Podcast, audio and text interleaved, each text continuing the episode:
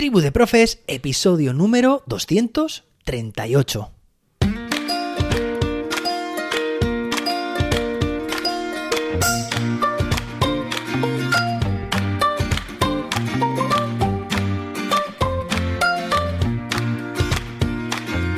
Hoy es miércoles, día 14 de diciembre de 2022. Hoy celebramos el Día Mundial del Mono, Así que un saludo para todos los monos que estén escuchando. Y bueno, y tengo aquí al lado pues la impresora que no para de hacer copias. No sé si se estará escuchando, pero si escucháis, si oís algún ruido de fondo, pensad que ya sabéis lo que es. Bueno, hoy tenemos un episodio muy interesante, es miércoles y vamos a contestar a la pregunta de uno de nuestros fieles oyentes, que es Miguel Jurado. Ya os he hablado de él en muchas ocasiones con su podcast Efemerízate. Es un profe de Sevilla y nos hace llegar una pregunta que bueno voy a más o menos a resumirla nos dice oye qué hay eh, sobre el tema de las licencias Creative Commons es decir las CC cómo podemos compartir nuestros trabajos nuestras producciones nuestros recursos en las redes de tal manera que podamos tener los derechos de propiedad intelectual? Bueno, pues le voy a contestar a esta pregunta en este episodio. Si te interesa, quédate conmigo. Pero antes de nada me gustaría animarte a que compartas este podcast con más docentes y lo valores con 5 estrellas. Venga, y ahora sí, pasamos al tema que nos ocupa, que ya sabes que es nada más y nada menos que la pregunta del gran Miguel, Miguel Jurado, y su duda sobre las licencias. Él de hecho tiene un podcast, como te he dicho anteriormente, Efemerízate, que te he recomendado varias veces y en él recoge efemérides que trabaja con su alumnado y además pues son podcasts muy frescos, podcasts naturales, muy graciosos y además también que recoge el día a día de su de sus clases con su alumnado para trabajar estos temas eventuales a lo largo del año. Bueno, te recomiendo de nuevo que lo escuches, efemerízate y pasamos a su pregunta. Dice, oye, ¿qué pasa? Porque es cierto que hoy en día es muy fácil compartir recursos a través de las redes sociales, por ejemplo, ¿no? A través de Twitter, de Instagram, hay miles de docentes que constantemente están compartiendo sus recursos, pero ¿de qué forma yo puedo asegurarme de que ese trabajo que he hecho está mm, hay garantías de que puedan saber que he sido yo el que lo he creado, que nadie pueda lucrarse si es que así lo queremos o que nadie pueda modificar ese recurso si es que así lo queremos. Bueno, pues tenemos lo tenemos muy fácil. Y la web a la que te remito, que te dejo en las notas del episodio, se llama creativecommons.org. Bueno, es que se dice en español Creative Commons con dos M's acabado en ns.org.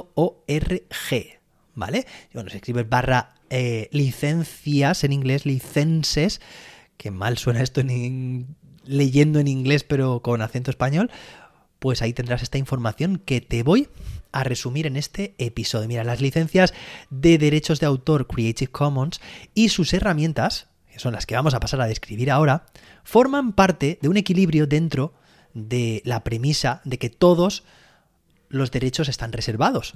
O sea que por esta parte, CC, Creative Commons, nos suple y nos eh, sirve completamente para lo que comenta Miguel. Eh, estas herramientas proporcionan a todo el mundo, desde el creador individual hasta las grandes compañías, también como a las instituciones, una forma muy sencilla y estandarizada de dar permisos legales a sus obras creativas. Entonces, bueno, hay una serie de variables que os vamos o que os voy a comentar ahora mismo que tiene que ver con estos criterios, con el criterio de copiar, si se puede o no copiar una obra, si se puede o no distribuir, si se puede o no editar, si se puede remezclar y si se puede desarrollar. ¿Vale? Venga, que tenemos bastante por ver. Bueno, esta está diseñado a través de una serie de tres capas, pero voy al grano. Al grano es que voy a hablaros de estas licencias, que de nuevo, esto es un uso bidireccional, es decir, si yo cojo un recurso a través de internet, me, descargo, por ejemplo, pues una imagen, o me descargo un MP3, o un vídeo, o una página web que yo quiero reutilizar, o que quiero utilizar en mis clases, bueno, pues vamos a estar atentos y atentas porque estos recursos pueden estar sujetos a ciertas bueno, ciertos criterios, ciertos eh, compromisos de derechos legales, ¿vale? Que debemos cumplir.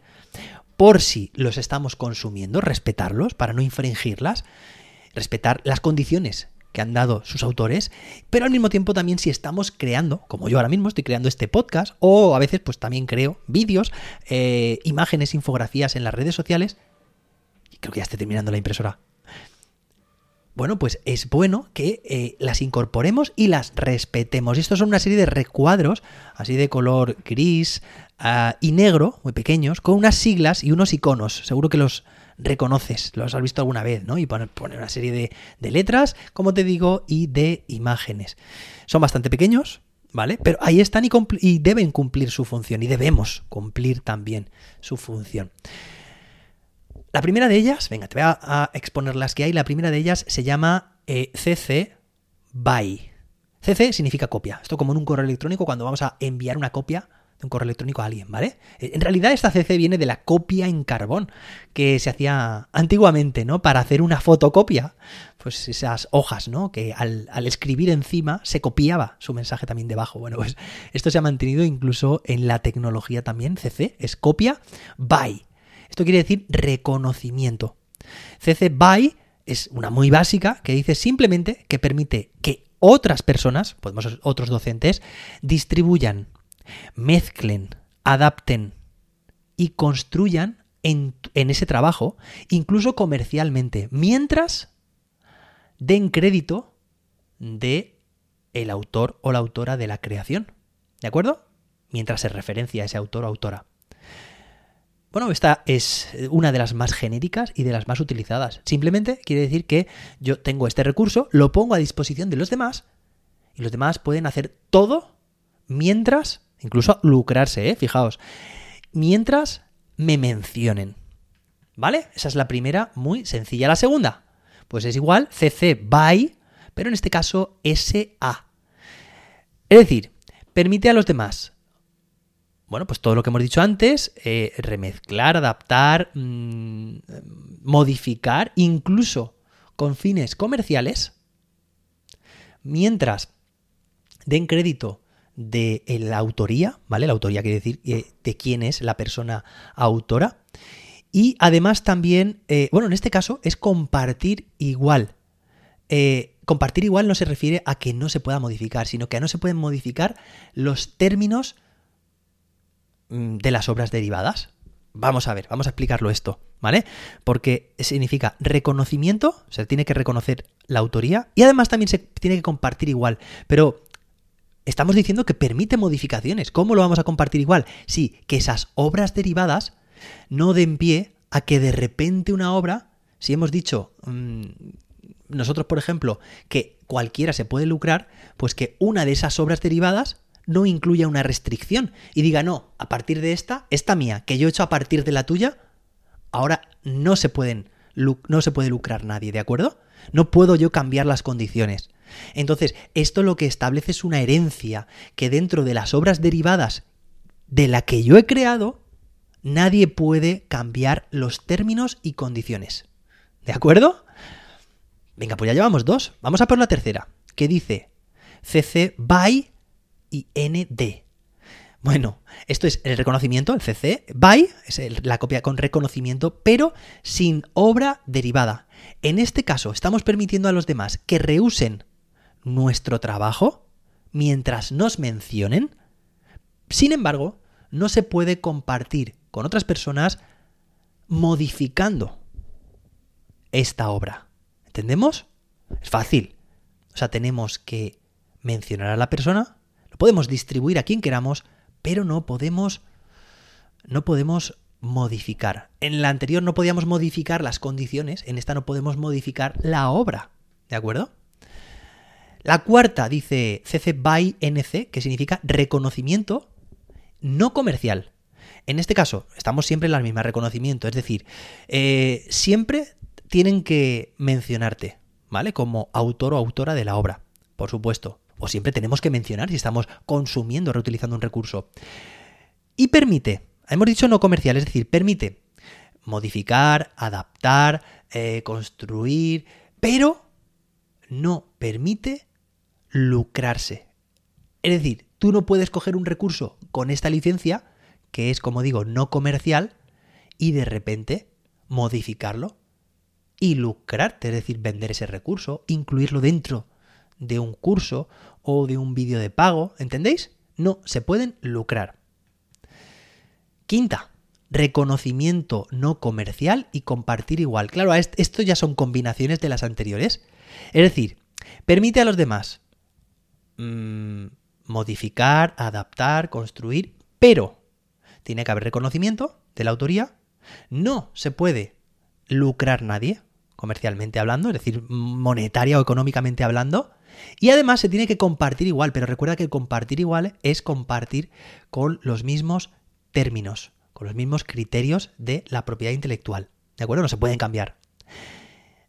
Te podrás imaginar cuál es la siguiente que ya son variaciones. Es reconocimiento, es no comercial, no permite que nadie se lucre y además sin obra derivada, es decir, que no permite que la obra se pueda modificar. Y hasta aquí todas las combinaciones. ¿De acuerdo? Fíjate porque te voy a compartir en esta bueno, pues en estas notas del episodio esta web que es creativecommons.org y además también esta página web si en el menú superior eh, haces clic en comparta su trabajo, te permite además eh, con un formulario súper sencillo eh, seleccionar, seleccionar cuáles son los criterios que quieres tú utilizar y rápidamente te genera esa eh, esa imagen, esa licencia que puedes tú reutilizar, como te digo, en tu página web, eh, en tus recursos, en tus imágenes, en tus. donde quieras compartirlo, ¿de acuerdo? Y Miguel, además, antes de terminar, también me pregunta sobre. Claro, él tiene un podcast sobre los nombres de los, eh, de los podcasts, por ejemplo, el suyo Efemerízate, o el mío Tribu, Tribu de Profes también, o mm, libros de educación, por ejemplo, si también se pueden o se deben registrar de alguna de estas formas? La respuesta es que cuando estamos tratando, a ver, de, una obra, como puede ser un episodio, bueno, pues se entiende ya que estás bajo las cláusulas de las herramientas, de las plataformas de podcasting, ¿no? Entonces ahí tienes cobijo de autoría y tienes cobijo también, pues, de, los términos de uso de esa plataforma. No deberíamos eh, preocuparnos por esto, pero sí puede interesarnos, imaginad que alguien, pues el día de mañana, pues quiere, no sé, montar una web o una academia o una universidad online llamada Tribu de Profes. ¿Qué pasaría conmigo?